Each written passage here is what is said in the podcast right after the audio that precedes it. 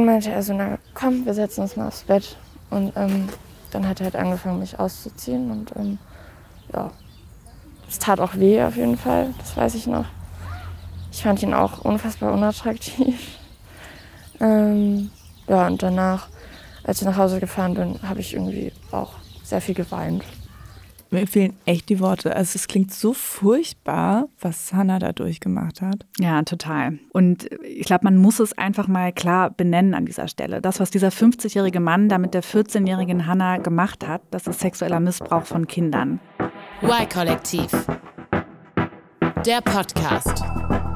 Herzlich willkommen zu einer neuen Folge vom Y-Kollektiv Podcast von Radio Bremen für Funk. Mein Name ist Julia Rehkopf und die Reporterin heute ist Alina Schulz. Hi Alina. Hi Julia. Alina, dich kennen bestimmt einige aus unseren Y-Kollektiv-Filmen.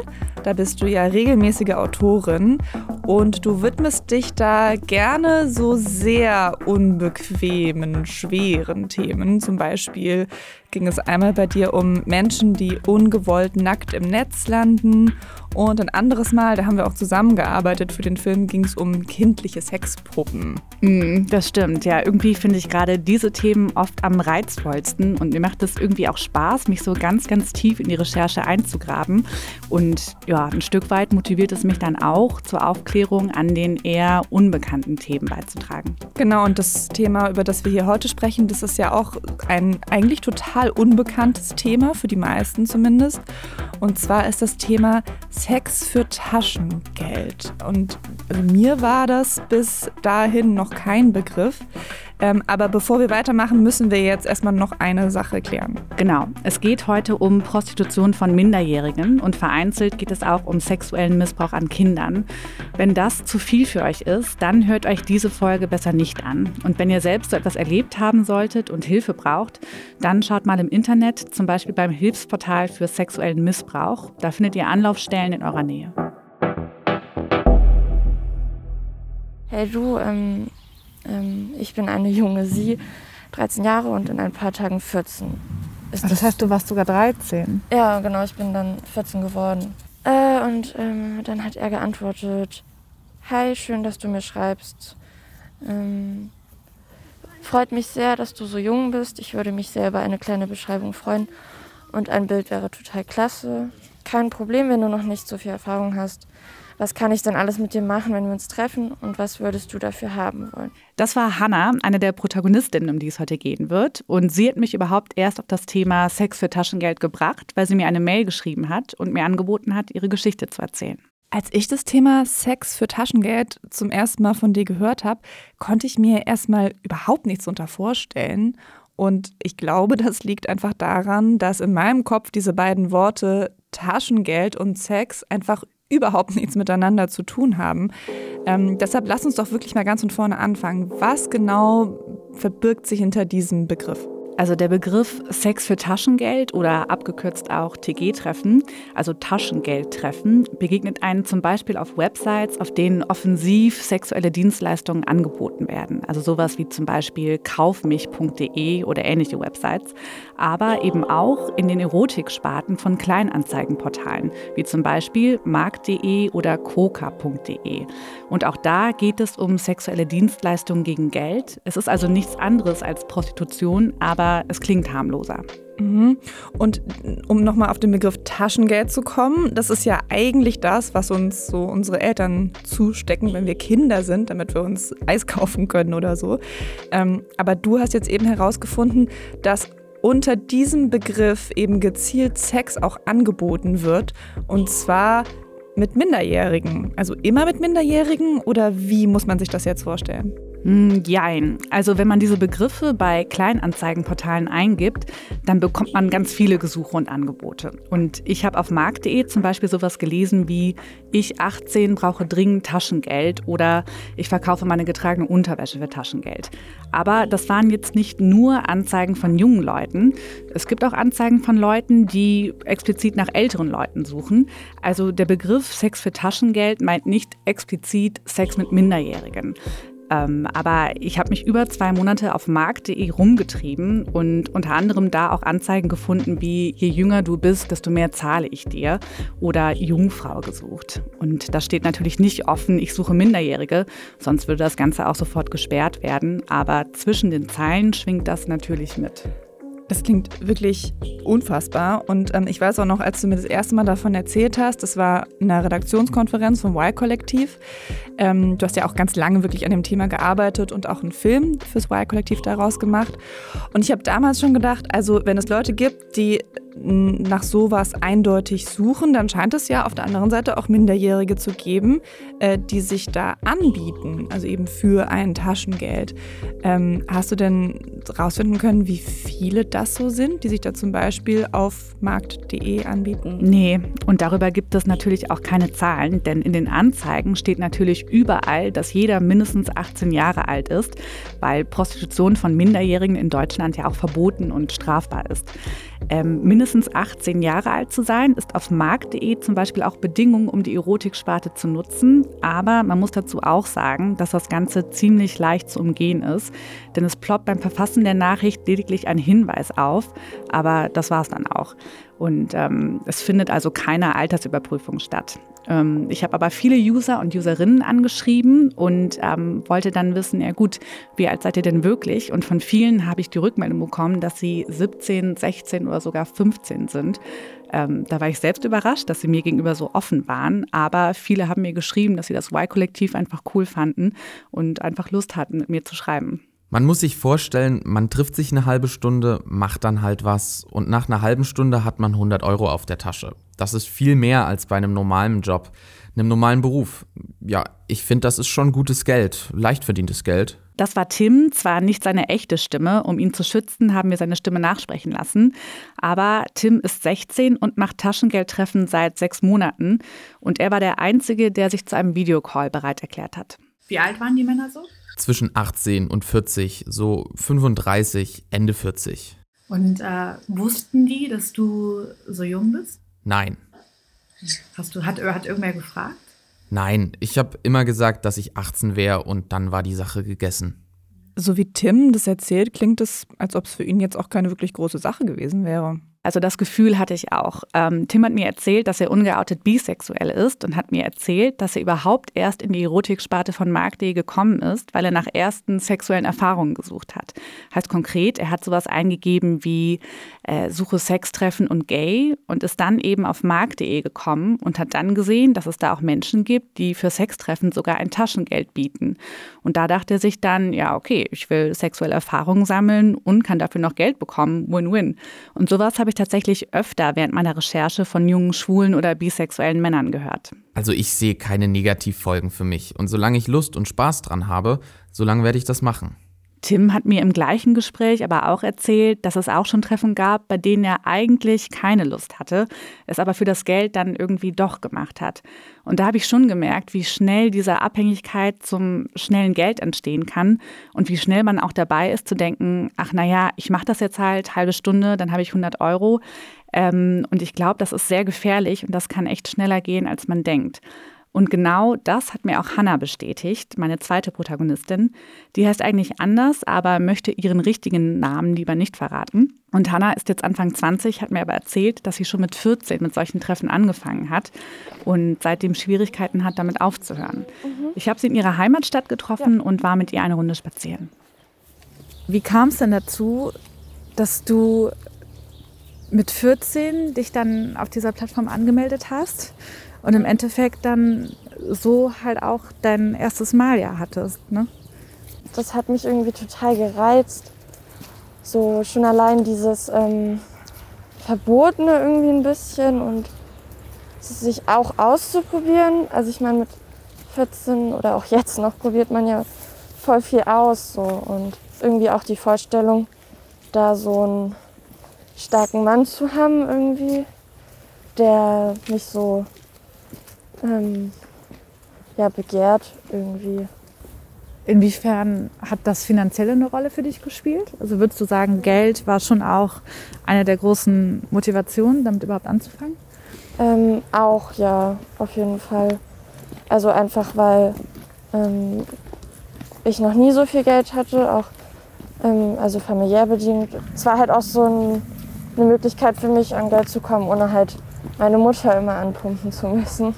Hanna hat mir erzählt, dass sie auf die Idee überhaupt erst gekommen ist, nachdem sie den Film Jung und Schön geguckt hat. Und da geht es auch um eine Minderjährige, die anfängt, sich zu prostituieren und für Geld mit älteren Männern zu schlafen.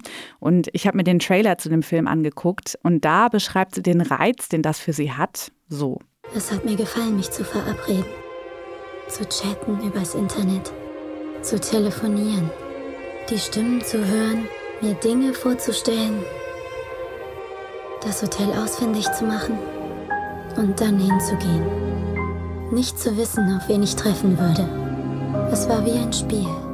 Und ich habe mir den ganzen Film dann angeguckt und war echt ganz schön geschockt, weil ich da so viele Parallelen zu dem erkannt habe, was Hannah mir dann erzählt hat.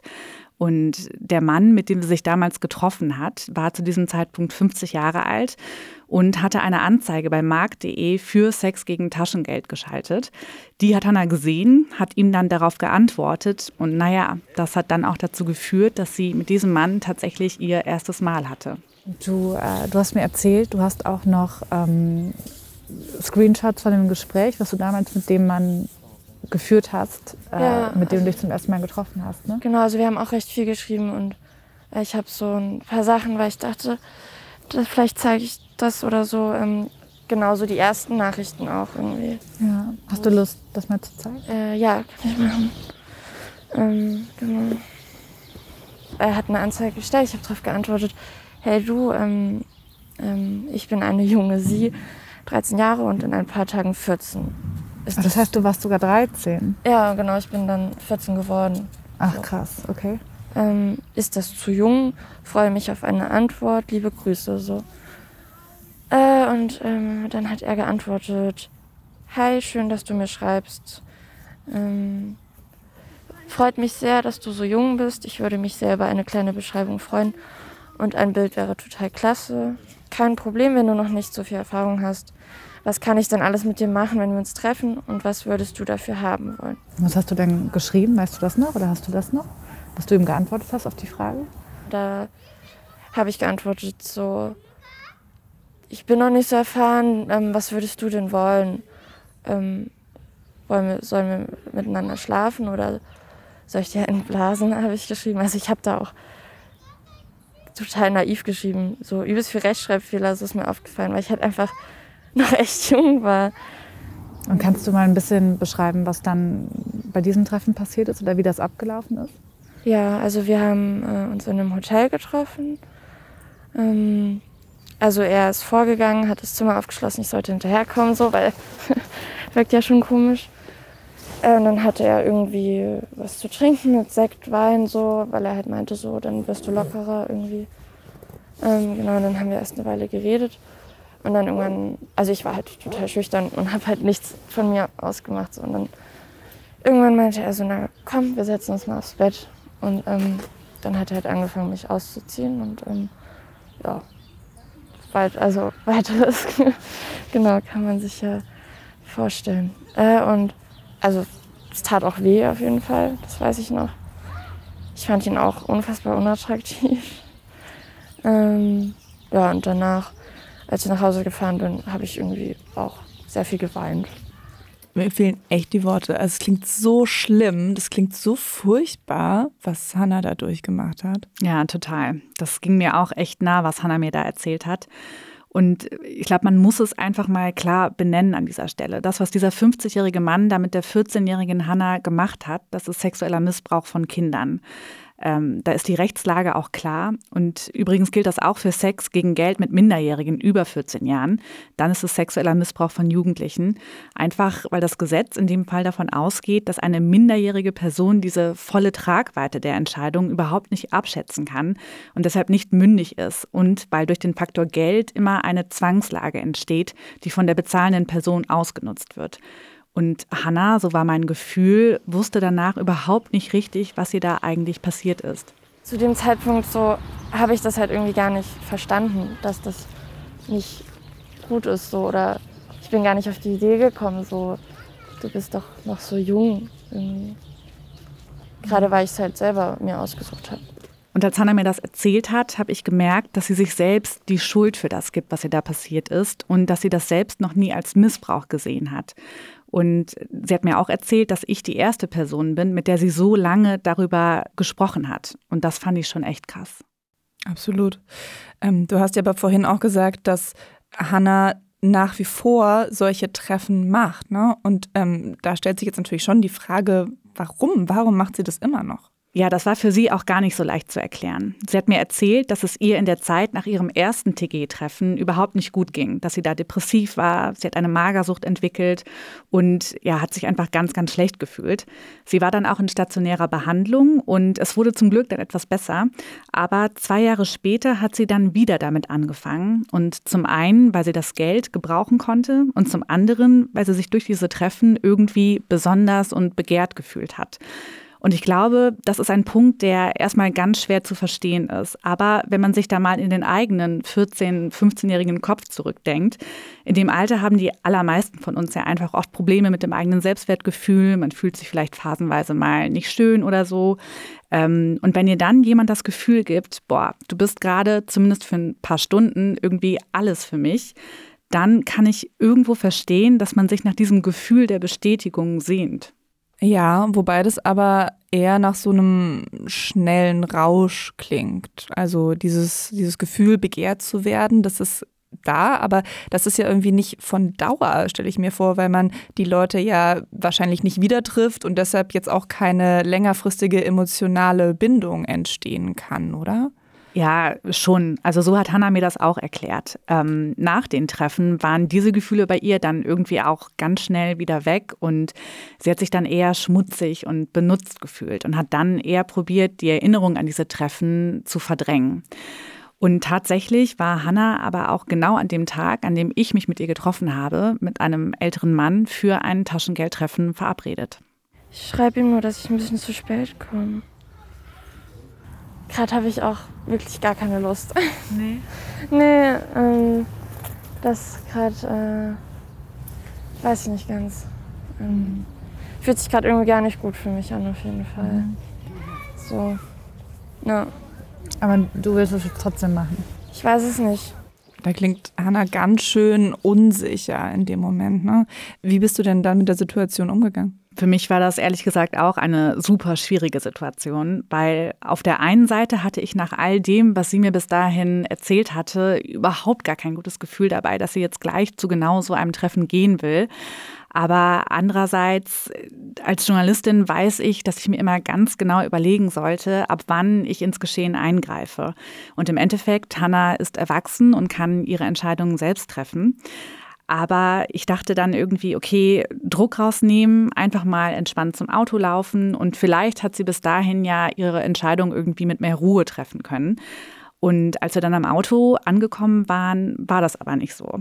Und dann dachte ich, okay, ich kann sie ja bis zur Adresse fahren, ähm, bei ihr bleiben, weiter mit ihr sprechen und kann ihr vielleicht bei der Entscheidung einfach durch Nachfragen helfen. Was spricht gerade in dir dafür, es zu machen und was ähm, was hält dich gerade davon ab? Also dafür spricht so das Finanzielle auch ein bisschen. Ich glaube, normalerweise würde ich sagen, ähm, um mich zu spüren, um gewollt zu sein, um ähm, jemand Starkes zu haben.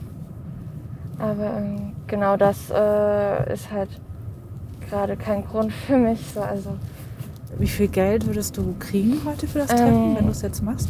heute von dem, ich sag mal, nur tatsächlich so 100 Euro. Also meistens sind es eher so 250 oder 200. Und ähm, die 100 Euro sind es mir einfach auch gerade nicht wert. So, also Das heißt, du bist auch nicht unbedingt auf das Geld angewiesen. ähm, es wäre schon ganz, also ja doch schon vielleicht ein bisschen.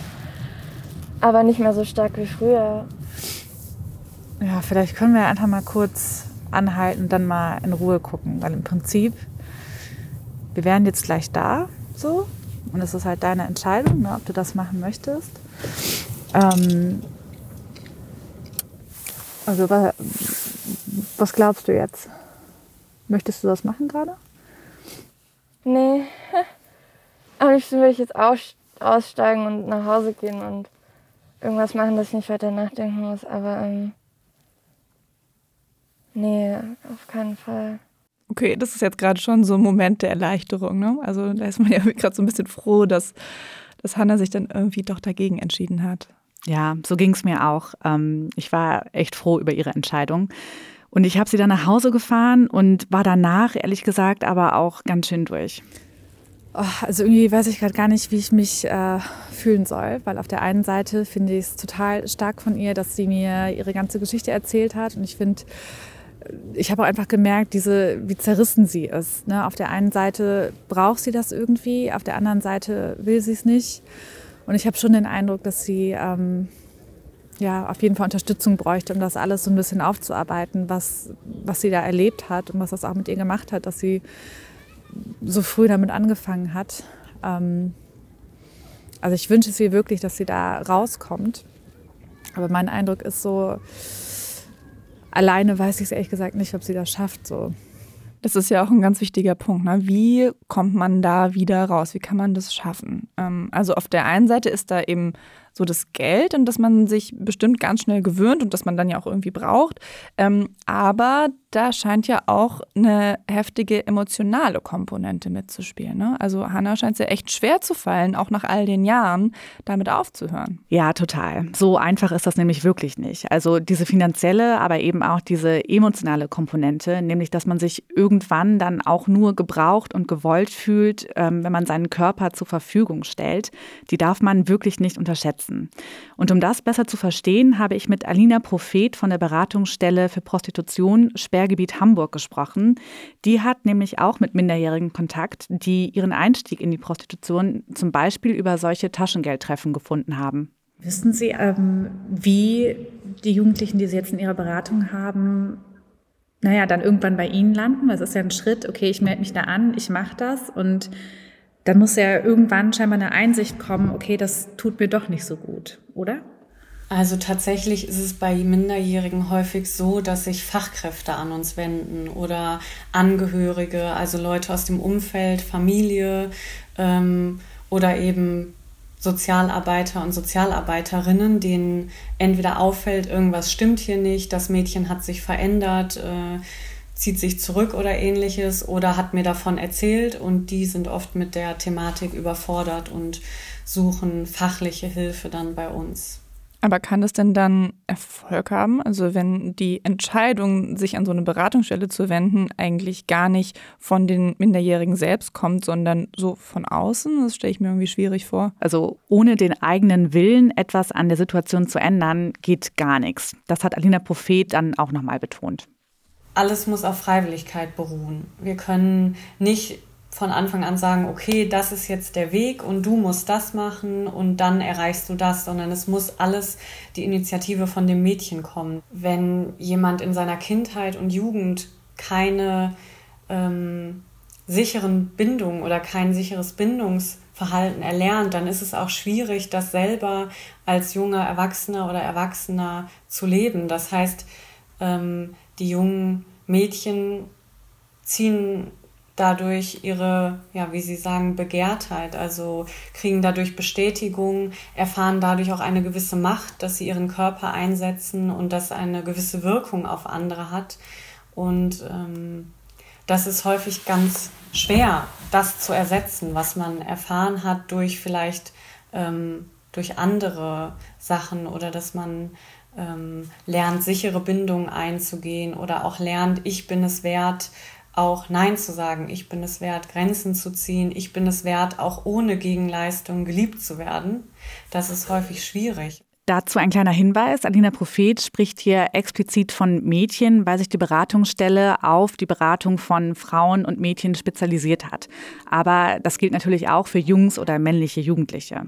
Aber du merkst, es ist eben nicht so einfach. Und Alina Prophet hat auch erzählt, dass es ein jahrelanger Prozess sein kann, den Ausstieg ganz zu schaffen. Und oft arbeiten die dann auch mit Psychologinnen zusammen, um eventuelle Traumata oder Gewalterfahrungen, die vielleicht während der Treffen passiert sind, aufzuarbeiten.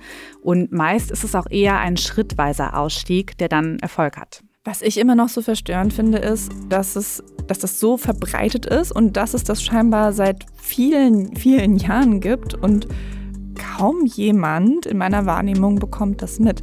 Ähm, hat dir denn da ähm, Sperrgebiet Hamburg sagen können, wie viele Minderjährige sie bislang schon in der Beratung hatten oder wie hoch da der Bedarf ist? Also um das mal so ein bisschen greifen zu können? Tatsächlich führen die keine Auflistung äh, oder Zahlen, sodass sie mir diese Frage nicht beantworten konnte. Aber sie schätzt, dass es im vergangenen Jahr circa 40 waren. Wobei man auch sagen muss, dass die Beratungsstelle relativ klein ist und da jetzt nicht so viele Leute arbeiten.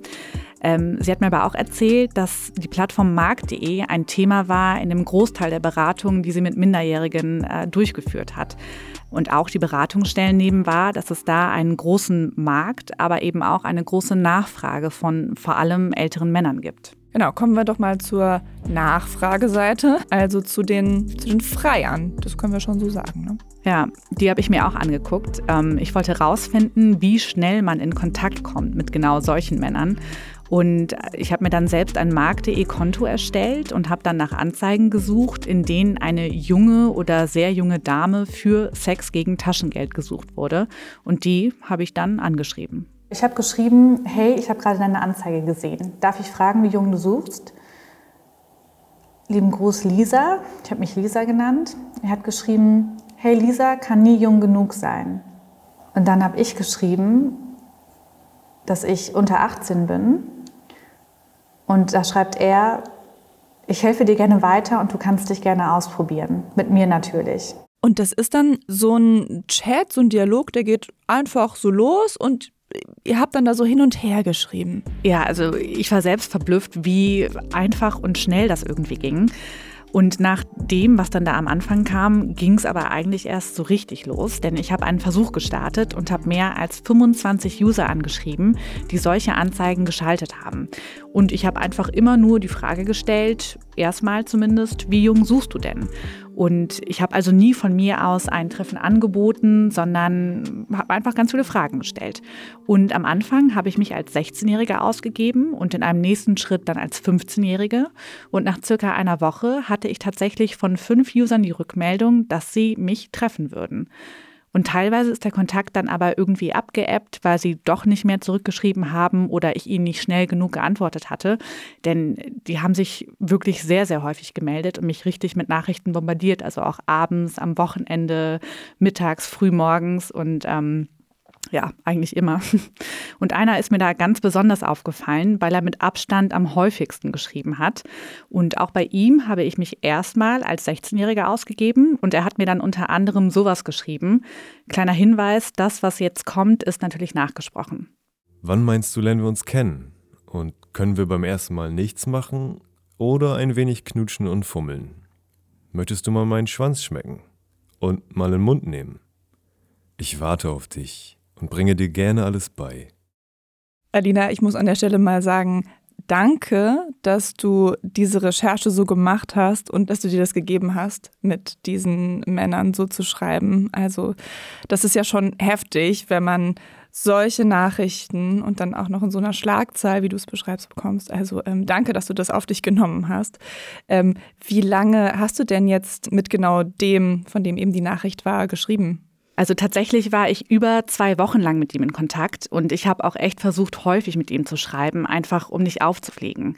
Und nach all diesen Nachrichten dachte ich mir, okay, wenn der so mit mir schreibt und der denkt, ich bin 16, Ändert sich irgendwas für ihn, wenn ich ihm jetzt erzähle, dass ich ein bisschen mit meinem Alter geflunkert habe und mich noch jünger ausgebe, zum Beispiel 13? Denn wir erinnern uns, das war auch das Alter, in dem Hannah äh, zum ersten Mal mit dem Mann geschrieben hat, mit dem sie dann noch ihr erstes TG-Treffen hatte. Also habe ich das auch dann gemacht. Und was ist dann passiert? ja, Überraschung. Es hat sich für ihn eigentlich gar nichts geändert. Und er hat mir noch so Sachen geschrieben wie, kein Problem, wir können es langsam angehen lassen. Und hat mir bestimmt 25 Mal geschrieben, ob ich nicht doch ein Foto von mir schicken will, was ich natürlich nicht gemacht habe. Und er war also trotzdem weiter interessiert an einem Treffen mit mir. Also es wäre auf jeden Fall zu auffällig, wenn ich immer nur zwischen 9 und 18 Uhr mit ihm schreibe. Deswegen gucke ich abends auch immer mal wieder auf markt.de, ob er was geschrieben hat. Und es ist jetzt gerade 21.37 Uhr und er hat mich mit Nachrichten die letzte Stunde scheinbar bombardiert. Ähm, er hat geschrieben, Huhu, kein Interesse mehr. Hey du, ich hoffe, du kannst gut blasen. Hast du schon mal einen Schwanz gesehen? Boah, das ist so, oh, wenn ich mir vorstelle, dass da echt eine so junge Person sitzen würde und diese ganzen Nachrichten bekommen würde. Und ich hätte echt nicht gedacht, dass das passiert, ne? Aber ich habe ihn gefragt, ob er mir ein Foto schickt. Und er hat mir gerade ein Foto geschickt von sich, oberkörperfrei, äh, relativ schmales Gesicht. Und er hat darunter geschrieben, ich wohne in Straßenname, Hausnummer, Stadt. Das heißt, ich habe jetzt ein Foto, ich weiß, wie er aussieht, ich habe eine Adresse. Und natürlich weiß ich nicht, ob die Person, mit der ich da schreibe, wirklich da wohnt oder ob er mich da gerade verarscht, aber irgendwie glaube ich es nicht. Naja, und danach hat er mir geschrieben, ich soll an einem Montagmittag vorbeikommen. Okay, also ich bin jetzt gleich bei der Adresse, die er mir geschickt hat. Und ich bin echt gespannt, was genau mich jetzt hier gleich erwartet. Äh, krass, okay, hier ist es. Und äh, ja, okay, hier ist der Name. Ich klingel jetzt. Du bist jetzt aber nicht ganz alleine reingegangen, oder? Also man weiß ja gar nicht, was einen da so erwartet in dem Moment. Nein, also es war noch eine zweite Person aus der Redaktion mit dabei, denn wenn wir solche ja, durchaus gefährlichen Situationen während unserer Recherchen haben, dann sind wir auf keinen Fall alleine. Und auch die Redaktion wusste Bescheid, also ne, da hatte jemand den, den Namen und die Adresse, ähm, bei der ich da war. Und ich habe dann auch natürlich kein Aufnahmegerät laufen lassen, denn ich hatte mich ja nicht als Journalistin, sondern als Minderjährige angekündigt. Und naja, aufgemacht hat dann ein 44-jähriger Mann, der zurzeit arbeitslos ist. Und der hat rein optisch auf mich wie ein absolut durchschnittlicher Typ gewirkt. Und der hat mich dann tatsächlich auch reingebeten. Ich glaube hauptsächlich, weil er nicht wollte, dass die Nachbarn irgendwas mitkriegen. Und die Wohnung war relativ gepflegt und sauber und mir ist direkt aufgefallen, dass in seinem Flur ein Kalender hing, auf dem ein Kinderbild war. Also ein Bild, was ein Kind scheinbar gemalt hatte, so krickelkrackel halt. Und er hat mir dann auch erzählt, dass er selbst eine Tochter hat, die jetzt schon 21 ist. Und er war natürlich überrumpelt, aber hat dann trotzdem irgendwie einigermaßen gefasst reagiert. Ich habe mich natürlich offen als Journalistin zu erkennen gegeben und gesagt, wozu ich gerade recherchiere. Er meinte, ihm, ihm wäre schon irgendwie klar gewesen, dass das ein bisschen jung gewesen wäre und äh, dass es irgendwo nicht so richtig in Ordnung wäre, aber hatte so die Ansicht, naja, ich habe ihn ja angeschrieben und wenn ich das will als 13-jähriges Mädchen, dann ist es ja auch okay. Aber nicht umsonst ist das ja einfach eine Straftat. Also das war so ein bisschen das, was, glaube ich, nicht so ganz in seinen Kopf geht, dass man mit 13 nicht unbedingt in der Lage ist, so eine Entscheidung wirklich abzuwägen und zu treffen. Mich hat ehrlich gesagt auch erstmal überrascht, dass er dir nicht die Tür vor der Nase zugeschlagen hat, sondern dich wirklich reingelassen hat. Aber ähm, das ist ja trotzdem unfassbar, was er dazu dir gesagt hat. Und ähm, jetzt stellt sich natürlich die Frage, warum macht ein Mann sowas? Also was, was steckt da auf seiner Seite dahinter? Ist, ist er pädophil oder wie, wie lässt sich so ein Verhalten erklären? Das ist auch ein echt schwieriges Thema und ich glaube, da muss ich ein bisschen ausholen. Ähm, denn ich glaube, ganz viele von uns denken immer noch, dass pädophil sein gleich Kindermissbrauchen heißt. Und das stimmt einfach nicht. Ich beschäftige mich schon seit Jahren mit dem Thema und habe auch schon mit vielen Beratungsstellen, wie zum Beispiel Kein Täter werden, gesprochen. Und vielleicht einfach da mal ein paar Infos vorab. Pädophilie ist eine Sexualstörung, die nicht heilbar ist. Wer pädophil ist, hat auf Kinder ausgerichtete Sexualfantasien und fühlt man sich zu Kindern in der Pubertät hingezogen, dann spricht man von einer Hebephilie. Aber nur weil man an genau dieser Sexualstörung leidet, begeht man nicht zwingend einen Übergriff. Die Mehrheit der Fälle von sexuellem Kindesmissbrauch werden nämlich nicht von Menschen mit pädophiler oder hebephiler Neigung begangen, sehr viele Menschen, die pädophil oder hebephil sind, arbeiten nämlich in Therapien genau daran, es um keinen Preis äh, zu so einem Übergriff kommen zu lassen. Und natürlich gibt es auch Fälle von Kindesmissbrauch, die von Menschen mit so einer Neigung begangen werden, aber es ist eben nicht, wie so oft behauptet, die Mehrheit. Zu dieser Thematik gibt es übrigens gerade einen sehr guten Film ähm, von dem YouTube-Kanal Die Frage. Und zwar heißt der Film Wie gehen wir mit pädophilen Menschen um? Ähm, aber Adina, zurück mal zu deiner Recherche. Ähm, wenn wir jetzt also sagen, dass es nicht unbedingt Pädophilie ist, ähm, wie kann man denn sonst erklären, dass sich jetzt in dem Fall ein 44-jähriger Mann offenbar zu einer 13-Jährigen, also das dachte er ja, hingezogen fühlt und dass er dann auch überhaupt nicht versteht, dass das, was er da mit ihr vorhatte, in keinster Weise okay ist. Das wollte ich auch rausfinden. Ich habe diesem Mann dann erstmal ein bisschen Zeit gegeben und habe mich dann ein paar Tage später nochmal bei ihm gemeldet und habe ihn gefragt, ob er mir nicht noch ein paar Fragen am Telefon beantworten will. Und ehrlich gesagt hätte ich überhaupt nicht damit gerechnet, dass er irgendwie Ja sagt. Und er wollte auch erst noch ein bisschen Bedenkzeit und hat sich dann aber tatsächlich dazu entschlossen, mit mir zu telefonieren. Und ein kurzer Hinweis, seine Stimme haben wir nachsprechen lassen.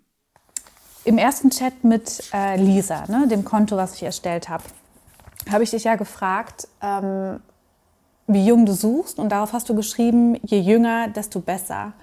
Kannst du beschreiben, was genau du damit meintest? Äh, das war jetzt nicht irgendwie auf Minderjährige bezogen oder irgendwas. Es war einfach nur, ja, 17, 18 oder 16 fand ich gut. War eine Neugier, mehr war das nicht. Aber 16, 17 ist ja auch minderjährig. Ja. Also es ist ja, es ist Fakt, dass du dich zu Minderjährigen hingezogen fühlst. Äh, nee, nee, nee, äh, ich fühle mich da nicht hingezogen, das ist nicht richtig. Ich hatte eine Anzeige, dass ich eine junge Dame suche. Das heißt 18, 19. Okay, also schon jetzt widerspricht er sich ja total. Ja, komplett. Und das hat noch nicht mal zwei Minuten gedauert, bis er sich selbst da in Widersprüche verwickelt hat. Und deswegen habe ich weitergebohrt. Aber kannst du beschreiben, wie es bei dir überhaupt dazu gekommen ist, dass du dich darauf eingelassen hast? Einsamkeit. Aus Neugier. Ist ja schon reizend, eine junge Dame zu haben. Ich meine, man ist alt, man ist nicht mehr gefragt auf dem Markt. Und kannst du ein bisschen beschreiben, was genau, was genau der Reiz ist? Na, ich meine, siehst du doch selber, du hast doch auch Empfindungen. Wenn du dann einen jungen Kerl siehst und du findest ihn attraktiv, geht dir das doch nicht anders. Ähm, wenn ich einen 13-jährigen Jungen sehe, geht es mir ehrlich gesagt nicht so, dass ich den irgendwie sexuell anziehend finde. Du, das war ein Fehler. Und das passiert mir nicht nochmal. Ich mach das nicht mehr. Ich bin noch nicht pädophil oder stehe auf Kinder oder sonst was.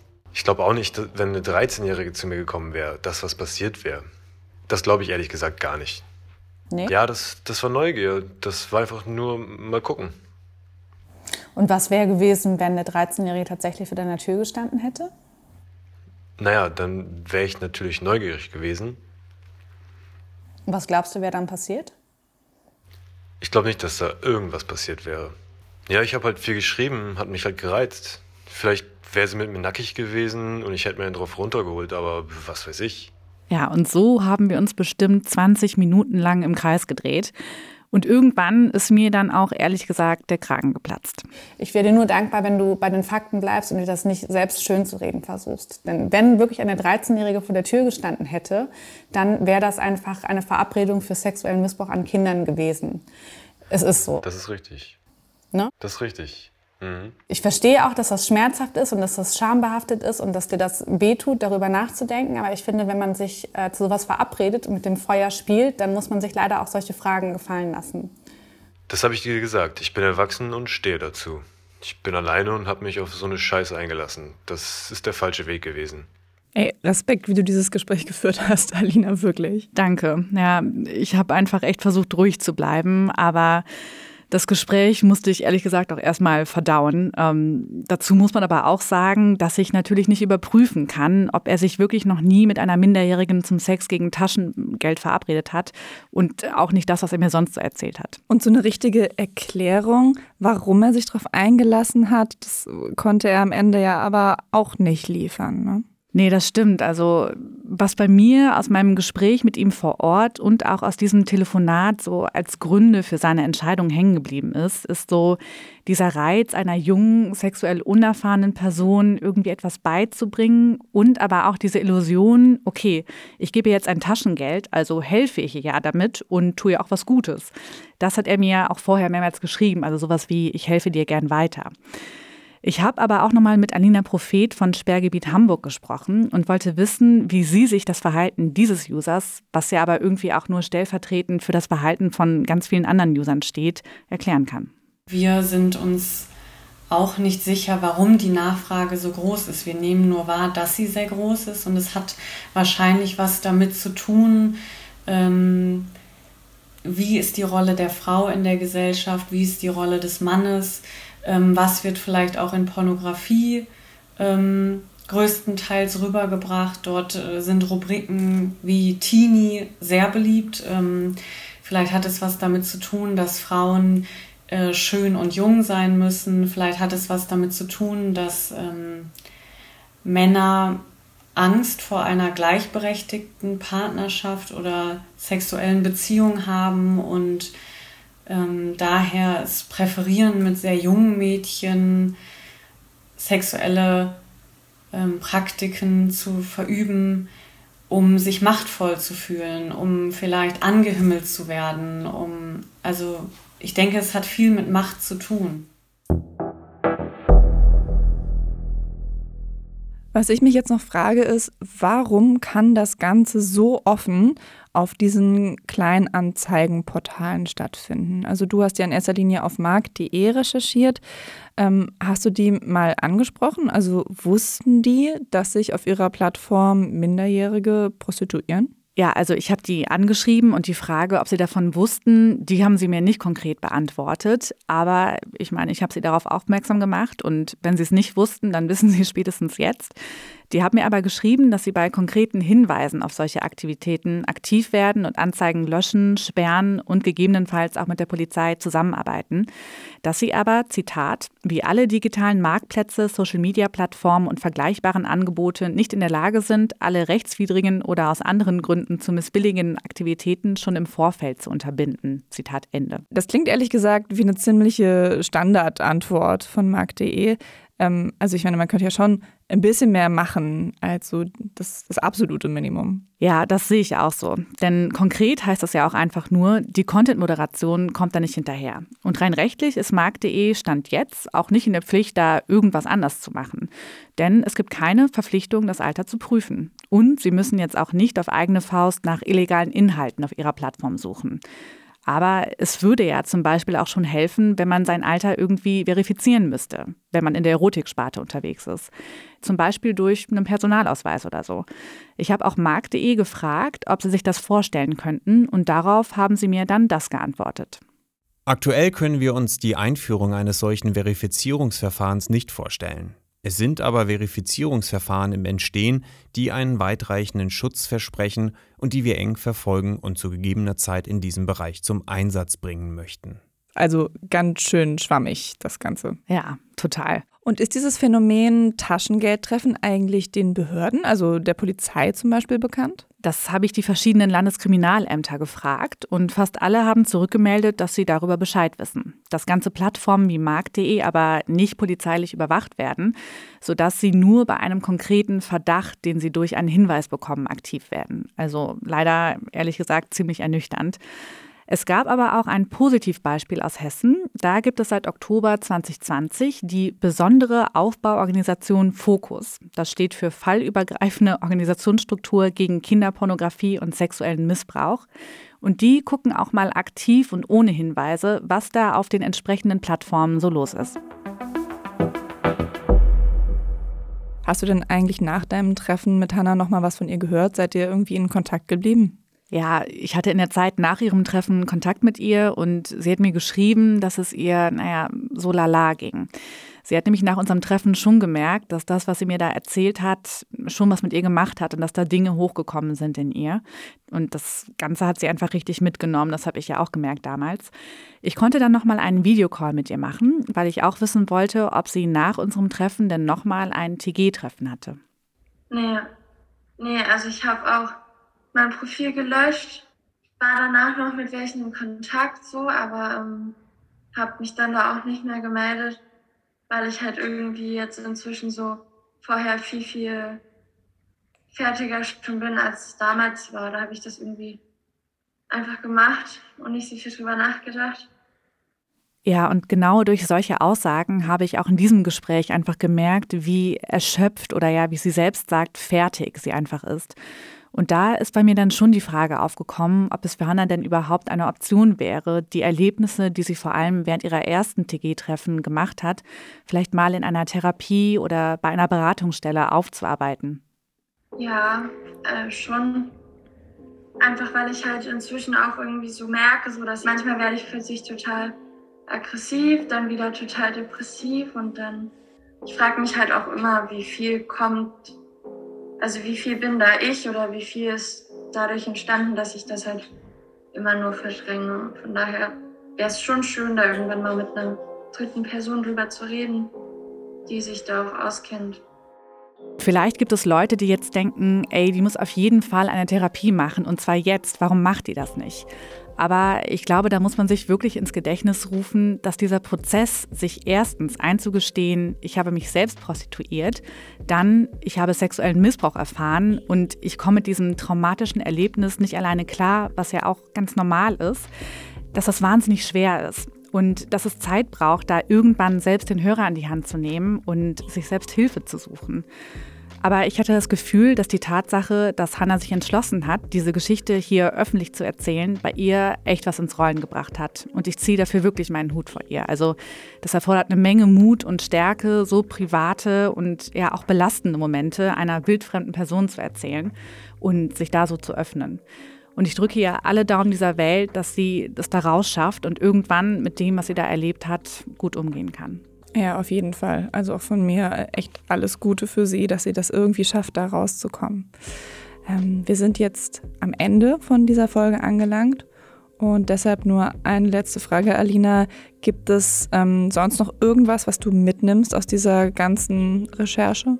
Ja, schon. Also ich habe einfach gemerkt, dass dieses absolute Tabuthema Prostitution von Minderjährigen einfach sehr viel präsenter ist, als wir alle denken.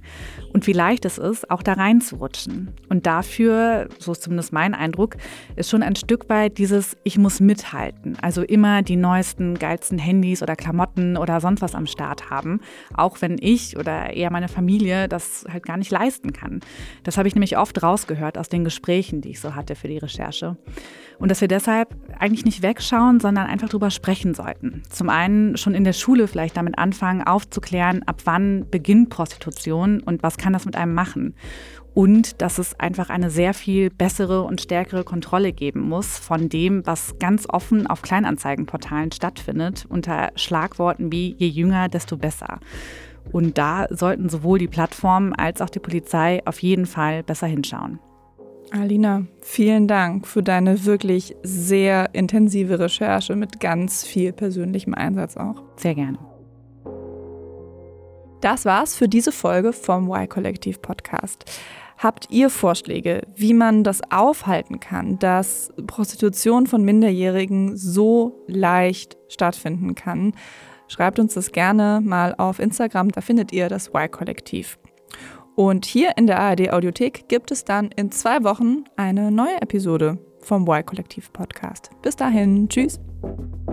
Y-Kollektiv. Ein Podcast von Radio Bremen und Funk.